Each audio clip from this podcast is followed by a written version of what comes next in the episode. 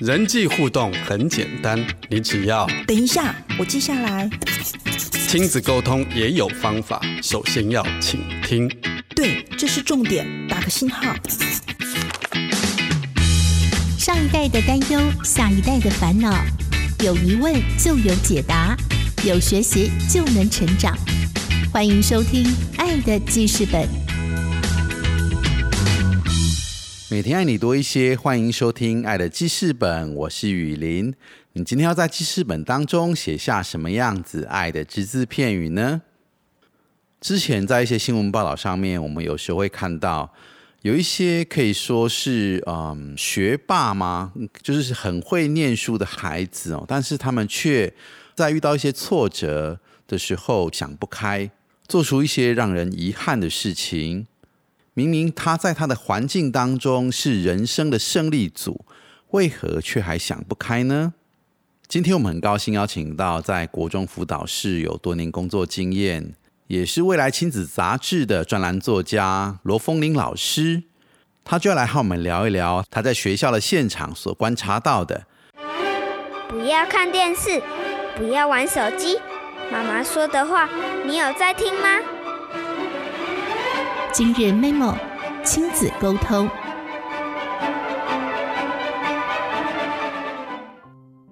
各位听众，大家好，我是罗凤玲，很高兴呢，今天能够来上《爱的记事本》节目，来跟大家分享有关于亲子教养的一个议题。那我今天呢，特别想要分享的是有关于学霸。我觉得学霸呢。应该是说，许多父母亲好像都会很希望说，嗯，这个我们的孩子能够学霸。那也感觉上学霸好像是不用让人家担心的孩子，至少就功课很会读书。确实，在功课很会读书的情况下，好像就可以减少很多的困扰。因为孩子如果功课好，父母亲的父母亲至少也不用盯他功课，然后亲子冲突就会减少了。然后学霸除了这个，好像。就可以减少亲子冲突之外，因为我想大部分的父母都是非常在乎孩子的未来，非常在乎孩子会不会过得好，或者是有没有能力谋生。但是因为孩子就还是这么小，不管是国小、国中，或者是高中，我们看不到他的未来。但是至少他功课好，我们就会觉得他很有未来，这样子 就是一个很像他未来能够成功的一个指标。所以其实大部分的家长都哎，大部分的爸爸妈妈都会很希望孩子功课好。啊，我自己有两个孩子，孩子功课好，我会觉得很开心。如果功课真的很糟糕，我多少还是会难过这样子。我想这个就是一个认知常情。但是我特别想要分享的就是，我今天。我啊，我在嗯，实务现场这么久，好服务这个青少年这么久，我真的把学霸分成两种，一种呢称作我称作是狼，就是狼；另外一种呢，我称作是猎物。然后其实这个是想要跟大家带出一些比较我们教养上的一些可以思考的议题。当我们都想尽方法，希望孩子喜欢读书，很会读书，甚至希望孩子成为学霸的时候，我们可以用哪些方法让他们能够，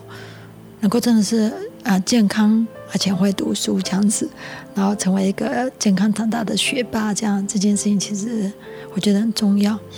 因为不可否认啊，我们都知道蛮多明星学校的孩子。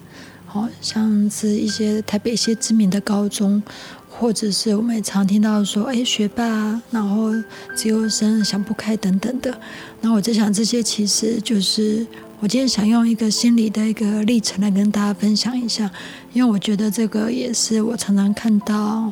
嗯，爸爸妈妈好像会比较忽略的部分。然后因为我是辅导老师，其实我也会接收蛮多学霸的。学霸的个案，嘿，那大部分你就会看到说，哎，其实是一个教养脉络的议题这样子。那首先呢，先说为什么我把学霸分成两种。第一类我是想讲，有类学生是狼。那狼它有什么特质呢？狼它就是它会有一个猎物，它会有个目标，然后狼呢就是很沉稳。然后他就可以专注的看着他的目标，然后就开始努力的抓到目标，然后他可以非常的这个专注在目标，然后也因为这样子的一个专的一个目标，那如果以学霸来说好了。像狼的这一类的学霸学生呢，他们通常会为着想要成为某个人，譬如说，有些人想要成为顶尖的医生，有些人想要成为律师，有些人想要成为这个资讯高手、软体高手、建筑师，他们通常都会对自己的未来有一个憧憬，而这个憧憬对他来说很重要，因为这个是他们所有努力的动力。嘿，其实我这类的学生，他们其实不太会把班上第一名当成他的目标，因为他们嗯，驱动了这类学生拼命读书，很会读书，读得好的。其实不管有没有聪明的，我其实我教自由班教了十几年，我还没有遇过只靠聪明不用努力的学霸，真的。所以他一定要有努力的成分。那这些努力的成分呢？就是因为他们心中背后都有一个美好的一个自己的愿景，所以他们就很愿意努力。所以这类的孩子，如果遇到挫折的时候呢，他们会怎么看待？他们通常就是觉得，哎，我要迈向我的这个这个美好的一个未来，哦，可能是医生啊什么。那这个中间过程总是会跌倒，那我就再起来就好了。但是我通常他们蛮能够忍受挫折的。因为就是我我的目我的目标在前方，哦，就像是狼好了，我看到我的猎物在前方，然后旁边的这一些风吹草动，他就可以忍受，因为我专注着看着我的目标。那这类学霸也是，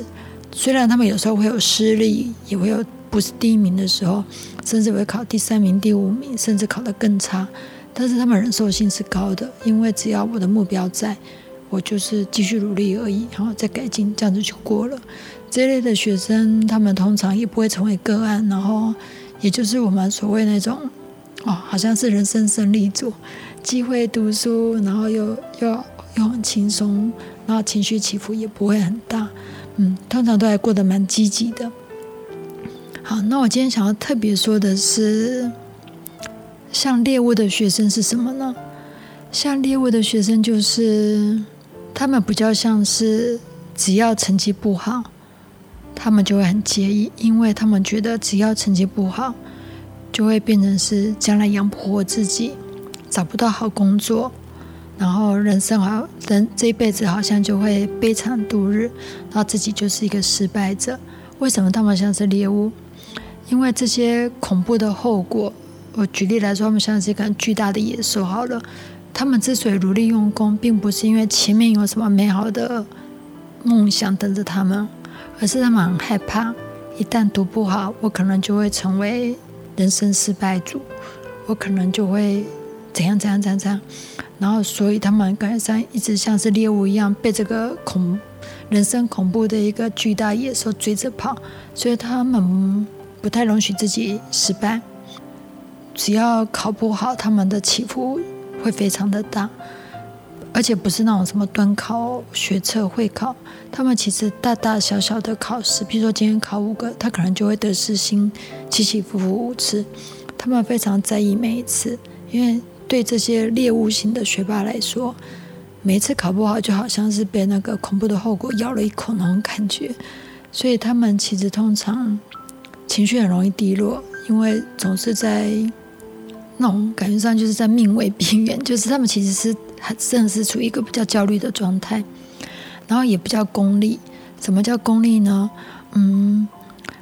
因为他们是在躲躲避一个人生不好的结果，所以拼命的用功。所以像我举例来说，像是音乐课、体育课、辅导课、童军课这一类所谓跟考科没有关系的，他们通常就会觉得这对他来说没有帮助。我音乐很好，又不能当又不能当饭吃这样子；我体育很好，又不能当饭吃，所以他们就会在呃平常的课学校当中很功利去计算那些得就是得失心跟功利，他们很难放松的就享受，纯粹只是放松，没有任何的一个成绩在，就只是单纯的享受这些课程中带来的乐趣。好，音乐课啊、家政课啊、缝纫啊、烹饪啊、童军啊，然后啊，这个用童军绳等等的，他们会很容易觉得这些是很没有意义的，而且通常会觉得休闲娱乐也没有必要，因为因为他们其实生活一直处在被追着跑，很很害怕结果不好，所以他们很容易焦虑，也容易失眠，所以这类的学生会成为个案，通常是因为。他们的睡眠通常极少，因为他们都会要求，嗯，今天一定要读。其实会成为学霸，通常读书一定有一定的主动性呢，因为被逼的其实不会读得太好。所以，其实这些学辈不不管是哪一类的，他们都蛮有规划自己的能力。只是通常这类猎物型的学霸，他们会规划的非常非常的严谨，读得非常非常的透彻。非常非常的用功，我遇过很多个案，他们凌晨两三点睡，很多，国中一年级都可能还算正常，没有表现出太多的异常的状态。因为国小课程对这些学霸来说还是简单的，所以可能还是可以维持蛮正常的睡眠。但是到了国中阶段，差异其实非常的大。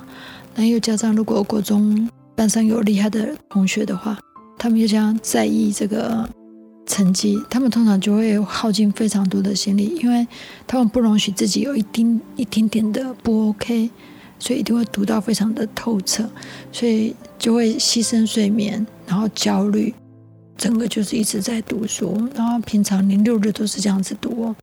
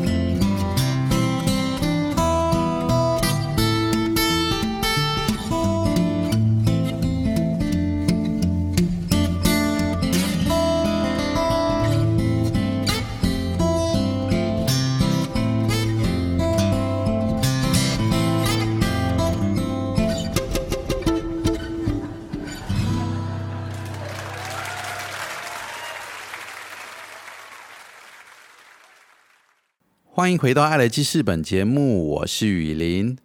今天我们邀请到在国中辅导室有多年工作经验的罗凤玲老师，他和我们聊到，学霸可以分为两种，一种是为了达成一个顶尖的目标，例如说成为医师、律师等等，而努力念书奋斗的；另外一种学霸其实是很害怕落入一种失败的人生。接着，我们就请风铃老师来，还继续和我们谈谈这个话题。那这种情况下，就会发现他的每一个挫折，就会很像是人生的大石头，就几乎都快过不去。然后，他们只要一旦遇到挫折，他得处理好他自己的情绪，还得花非常多的精神，再从挫折中起来，重新看待挫折，说啊，那我就再改进，嘿。好，不要今天被这个这个失败者咬了一口，那我就在改进。嘿，他们对未来其实没有梦想，他们比较像是我害怕失败。那因为啊接触过个案，都会跟个案背后的爸爸妈妈误谈，那你就会发现这跟教养几乎是百分之百的相关。因为啊说真的，一般的孩子。他们对于是不是当啃老族啊，以后不会有职业，其实没有这么多的恐惧，所以这些害怕读不好，以后找不到好工作，人生过得悲惨的，几乎都是父母亲从小到大的教养观念的一个不断的一个，应该说恐吓吧，嘿，也也是说不断的恐吓，让孩子处在一个已经内化到一个焦虑了，所以只要是功课，就会跟人生全部连在一起。我觉得那个是我们当了大人之后，哦，体会到现实的生活面，然后会觉得说啊，读书其实还蛮重要的。但是，嗯，我我真的觉得这个除了是教育之外，我们也可以很认真的来看待我们成人后的现实。我真的很认真的去看待我们的各行各业，就是我们有时候走在路上啊，我们其实可以真正的去发现，嗯。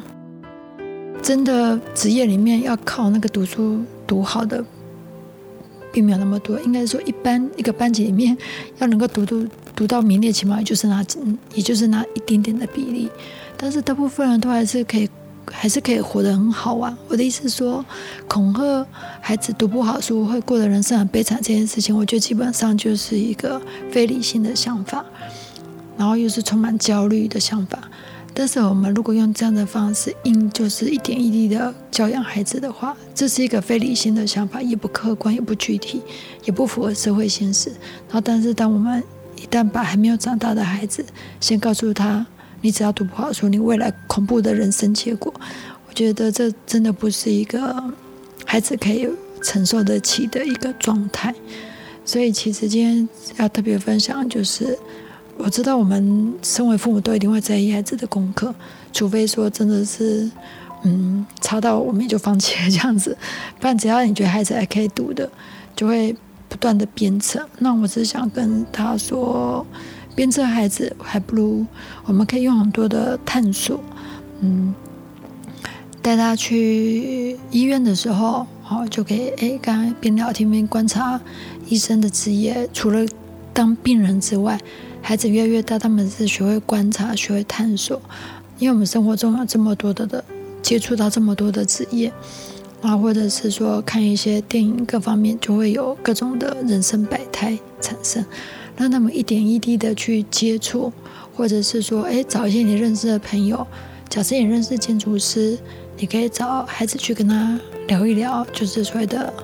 呃，学校常常称作这叫做焦点人物访谈。我自己的孩子因为想要当，哎，我孩子现在读法律嘛，他之前也会去找律师，去找法官，去找精神科医师，因为他那时候对于那个犯人被判决有没有精神疾病、杀人这件事情很有兴趣，他就去找相关的人，哈，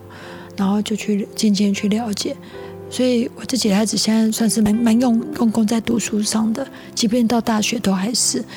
但是我发现他并不是因为害怕失业，而是因为他很渴望成为某个执法者。他是真的是有一个很强烈的渴望，所以他也会有考不好的时候，但是他就其实很容易就过了，他就在努力这样子。那我我想说的是，就是或许我们希望孩子用功，与其在后面告诉他你不用功你就会怎么样，还不如。让他觉得你用过之后就可以变成你想要成为的人。那我们先让他想要成为什么人，这成为他人生一个很大的动力。我觉得这是一件很对孩子是一个很大的祝福。然后就可以让他们去好好的有机会去探索各种各种情形。然后除了我刚刚讲到让孩子成为某个人啊，我举例来说，像我自己也会就是会投资一些。比如说，其实我们除了一些电脑程式，我也会买一些电脑程式，让孩子他尤其是在读大学、高中需要的时候，让他们也可以有不同的操作机会。那但是你就会发现说，因为孩子有机会去接触了，他其实就会真的会会变得是他一个兴趣跟一个他觉得会是他生命中一个很重要的一个很大的产能那就是他也会变得是。嗯，非常会多媒的一个多媒体的部分，然后以后会不会有他们成为多媒体，我并不确定。哎，比如我另外一个孩子，但是我的意思就是说，希望孩子成为学霸，除了恐吓之外，我们应该有可以更积极的面对人生的方式，这样子孩子比较不容易有心理议题。因为不可否认啊，现在蛮多呃学霸他们其实。有呃，像尤其像这种像猎物的学霸，他们内在能力，尤其是内心能力，真的蛮脆弱的。嘿，因为这也是一个我觉得是现在一个蛮需要被看重的议题，尤其是现在孩子所谓想不开的孩子，其实真的是比例越来越高。从卫生署的统计也是这样，所以我今天特别想要说的是这个有关于学霸他的一个内在跟他的一个教养的过程，我们。啊，希望孩子成为怎么样的人？哎，不要让他害怕成为怎么样的人生。我觉得对孩子来说，或许是一个更大的祝福。感谢风铃老师的分享。学霸都是很聪明又很努力的孩子。